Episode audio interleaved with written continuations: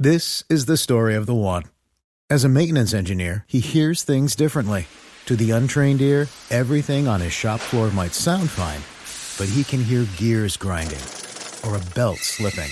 So he steps in to fix the problem at hand before it gets out of hand. And he knows Granger's got the right product he needs to get the job done, which is music to his ears.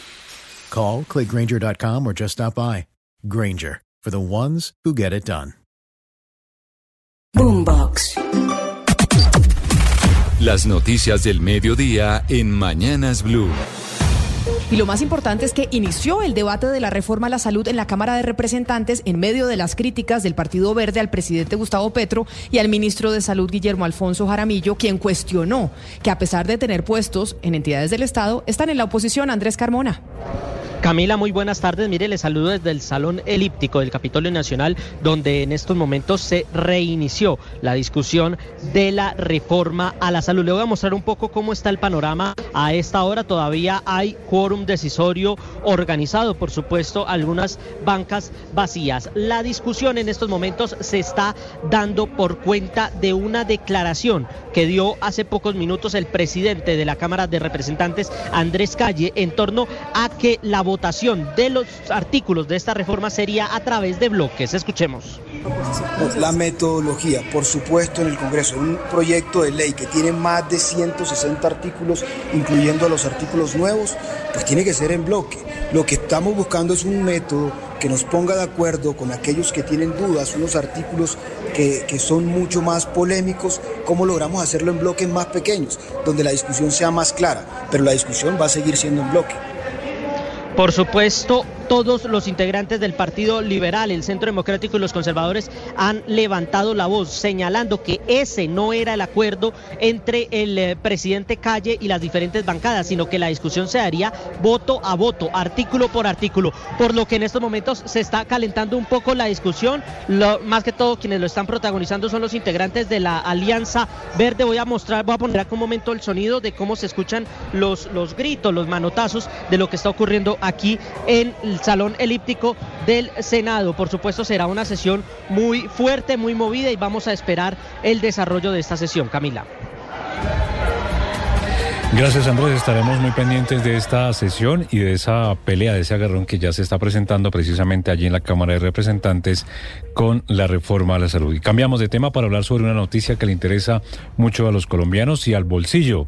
El gobierno reveló las fechas en las que empezará a subir los precios de los peajes en el país. El primer aumento, es importante decirlo, será el próximo año y sería de más de el 13%. Los detalles, Felipe García. Pues tras su presentación en el Congreso Nacional de Infraestructura de la CCI en Cartagena, el ministro de Transporte William Camargo anunció que los precios de los peajes en Colombia empezarían a subir de acuerdo con lo planteado con el Ministerio de Hacienda en enero del próximo año. Según el jefe de la cartera del transporte, el primer incremento corresponderá al dato de inflación de 2022 que fue, recordemos, del 13,12%. Es que en enero vendría una primera actualización que correspondería a lo que pasó en 2023 es decir, 22. 22, perdón, el aumento de IPC 2022. Y el aumento de IPC de 2023 iría para primer semestre, tercer trimestre del año, Dependemos un poco, como siempre, del comportamiento de las macroeconómicas. Destacó el ministro además que en principio lo que se haría es que ese ahorro que ya se materializó en los colombianos que pasaron los peajes se mueva en el tiempo un año y se actualice, porque además, dice él, frente a eso hay unos compromisos contractuales que se deben honrar. Y el golpe inflacionario será importante también eh, para el bolsillo en las carreteras. Pero ahora vámonos al aeropuerto, a otro medio de transporte, porque son muchos los viajeros en el aeropuerto El Dorado en Bogotá que están muy molestos y preocupados por la cancelación de sus vuelos hacia diferentes destinos. Aseguran, Oscar Torres, que han perdido citas médicas, compromisos laborales y compromisos familiares. Sí, Camila, buenas tardes. Sí, señora, pues seguimos recorriendo aquí los pasillos del aeropuerto El Dorado. Durante toda la mañana hemos estado hablando con pasajeros, con todas las personas afectadas por cuenta de este tema que está ocurriendo aquí en el aeropuerto El Dorado. Específicamente temas como eh, las demoras que fueron, o más bien cancelaciones de los vuelos de Bianca del día de ayer, que recuerdo usted fueron más de 60 vuelos cancelados por esa granizada que cayó en Bogotá ayer en la tarde, pero también esta mañana se presentaron cancelaciones o reprogramaciones de los vuelos que están terminando terminando afectando, terminar de afectar a estas personas. Hemos hablado con ellos, escuchamos algunos de los testimonios que hemos recogido aquí durante la mañana. Ayer me cancelé, el primero me de la mañana me lo cancelaron, el segundo estaba demorado más de dos horas y, me lo pasaron hoy y ahorita hoy me dice que está cancelado. No, el lunes perdí el vuelo porque eh, llegamos justo a tiempo y estaba esto colapsado, terrible, tanto la ciudad, los trancones como el aeropuerto estaba colapsado y la parte de Avianca también y no me dieron solución. Entonces pues perdí el vuelo y tuve que comprar otro boleto. Como usted lo escucha, Camila, los viajeros también han estado presentando estos problemas, incluso desde el viernes pasado, cuando recuerde usted, todas las aerolíneas presentaron demoras, incluso cancelaciones de los vuelos, por ese cambio que hizo la aeronáutica civil en la, forma en cómo están saliendo estos vuelos desde aquí, desde esta terminal aérea. Pero hay que decir que muchos pasajeros van a viajar esta tarde y otros pues tienen que esperar a que las aerolíneas le den algún tipo de respuesta. Gracias, Oscar. Estaremos seguimiento, haciendo seguimiento a la situación de los pasajeros allí en el aeropuerto El Dorado. Cambiamos de tema porque a pesar de que la pobreza por ingresos cayó el año pasado, hay cuatro departamentos que en lugar de mejorar están empeorando, según las cifras que ha revelado en las últimas horas el DANE. Marcela Peña.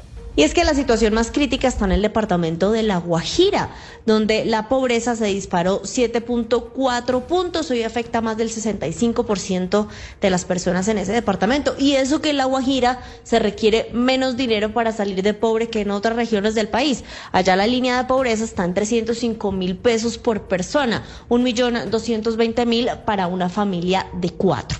Aumenta la pobreza también en los departamentos de Bolívar, de Chocó y de Magdalena. Todos ellos tienen a más de la mitad de su población ganando menos de lo que necesitan para darse las condiciones mínimas de una vida digna. Hubo, sin embargo, reducción de la pobreza en la mayor parte del país. Se concentra esa reducción en los departamentos de Risaralda, Boyacá y Caldas. Bogotá sigue siendo la región del país con menos pobreza. Sin embargo, es donde la pobreza está cayendo muy, muy lentamente. Se redujo apenas 2.4 puntos y afecta al 28.1% de la población.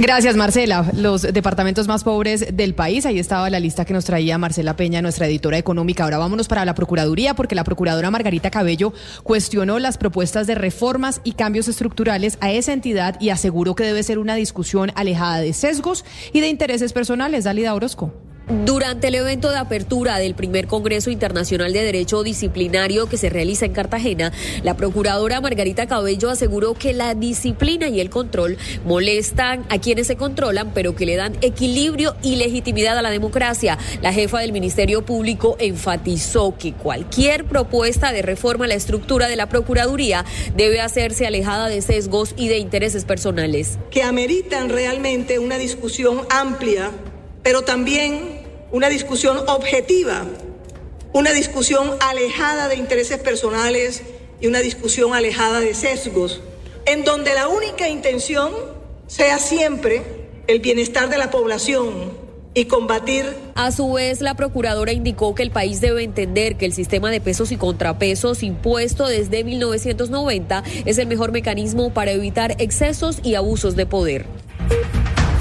Y en otras informaciones, cayó la red delincuencial llamada Olimpo, señalada de vender drogas cerca de colegios en Bogotá. Ana María Celis. El Olimpo es una red de narcomenudeo señalada por la Fiscalía de ser una de las mayores fabricantes y distribuidoras de las denominadas drogas sintéticas en Bogotá. La investigación de las autoridades duró cerca de un año y así se pudo identificar a los posibles integrantes de esta organización, conocer sus roles y maniobras para ocultar y vender este tipo de drogas cerca a los colegios y a las universidades. Esta red delinquía en las localidades de Antonio Nariño, Barrios Unidos, Chapinero, Puente Aranda, Rafael Uribe, Suba, Usaquén y en Chía. Al respecto, la directora seccional de Fiscalías de Bogotá, Leonor señalados de los delitos de tráfico, fabricación y porte de estupefacientes en concurso con concierto para delinquir. El material de prueba da cuenta que serían los responsables de la elaboración y comercialización de sustancias sintéticas. Además, de otras sustancias estupefacientes como marihuana, cocaína, LSD y éxtasis. El CTI de la Fiscalía capturó a cuatro de los presuntos articuladores del Olimpo.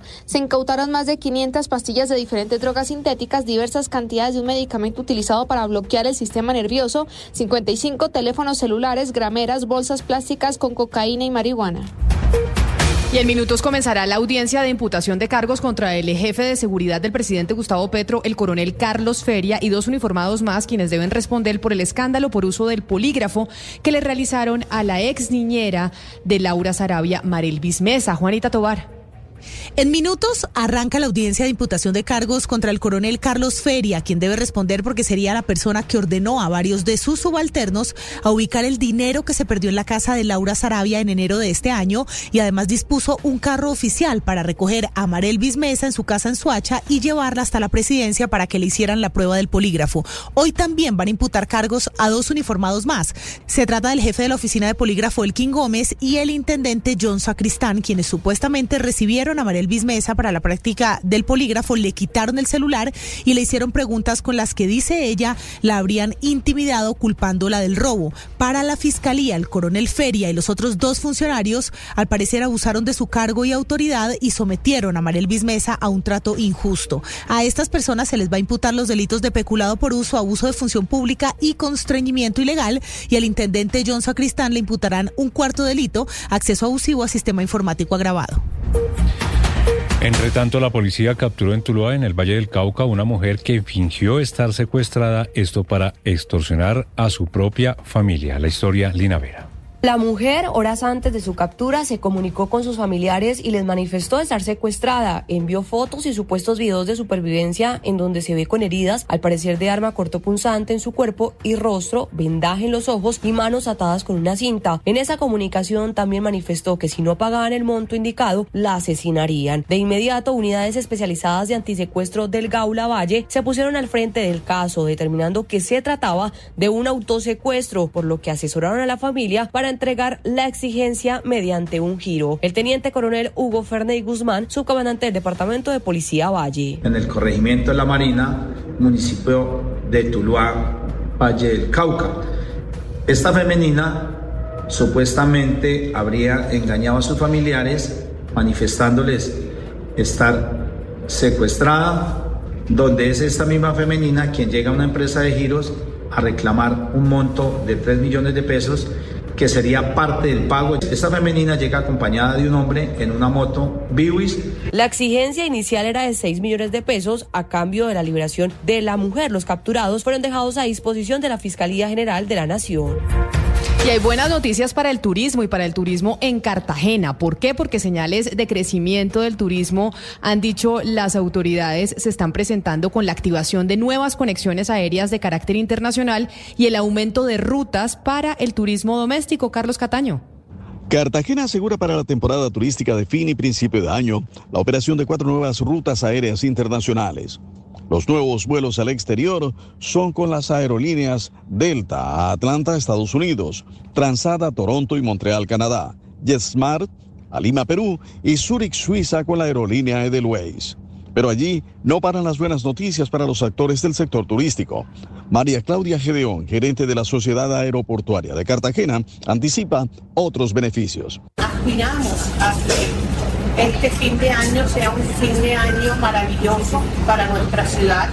Eh, vamos a tener un gran crecimiento internacional y eh, se hace supremamente importante para que el servicio sea el mejor, sea el más óptimo, que el aeropuerto de Cartagena cuente con más funcionarios en el servicio de migración Colombia. Con estas nuevas iniciativas en materia de conectividad aérea, no solo mejoran las finanzas para Cartagena, sino su prestigio como destino turístico internacional. Carlos Cataño, Iguarán, Blue Radio. La noticia internacional. Sí. El exfutbolista del Barcelona, Dani Alves, ya sabe a qué pena se enfrenta. La Fiscalía Española solicitó nueve años de cárcel para el brasileño al considerarlo autor de una agresión sexual a una joven la madrugada del 31 de diciembre del año pasado en la discoteca Sutton de Barcelona. Al permanecer Dani Alves en prisión preventiva desde el pasado mes de enero, la vista oral no se va a demorar y podría celebrarse el juicio en el primer trimestre del año entrante. Alves afrontará entonces este juicio con una gran cantidad de pruebas en su contra y salvarse no va a ser nada fácil. La defensa, tras varios cambios de versión, solo ha podido decir que se trataron de relaciones sexuales consentidas. La joven abusada ha mantenido una versión clara y detallada desde la madrugada de los hechos cuando alertó a la seguridad de la discoteca que había sido violada por Dani Alves. Ante los mozos de escuadra primero y la jueza después, su relato no ha incurrido en ninguna contradicción. Aparte de los nueve años de prisión que pide la fiscalía para Dani Alves, también se está exigiendo una indemnización por 150 mil euros. La noticia deportiva. La noticia deportiva llega desde Argentina y es que ya es oficial. Ángel Di María, por medio de una carta en sus redes sociales, confirmó que no volverá a vestir la camisa de la selección argentina en eliminatorias y que la Copa América del 2024 en Estados Unidos será su última competencia con la selección. Di María, 35 años, es parte de la generación dorada argentina. Con la selección ganó un Mundial, una Copa América, una finalísima y un oro en los Juegos Olímpicos. Como dato curioso, en estos cuatro títulos hizo gol en las cuatro finales. Las eliminatorias sudamericanas volverán hasta septiembre del 2024 y la Copa América iniciará el 20 de junio y finalizará el 14 de julio en Estados Unidos. Las principales tendencias en redes sociales. A esta hora es tendencia en redes sociales Atlético Nacional. El equipo verdolaga se enfrentará este jueves a las 8 de la noche con Millonarios por la Copa Colombia.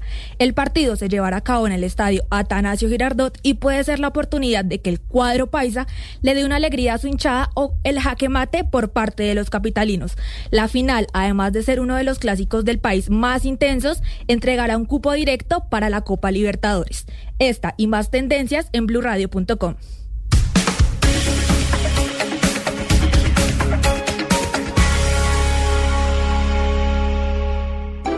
Boombox. This is the story of the one. As head of maintenance at a concert hall, he knows the show must always go on. That's why he works behind the scenes, ensuring every light is working, the HVAC is humming, and his facility shines. With Granger's supplies and solutions for every challenge he faces, plus 24 7 customer support, his venue never misses a beat. Call quickgranger.com or just stop by. Granger, for the ones who get it done.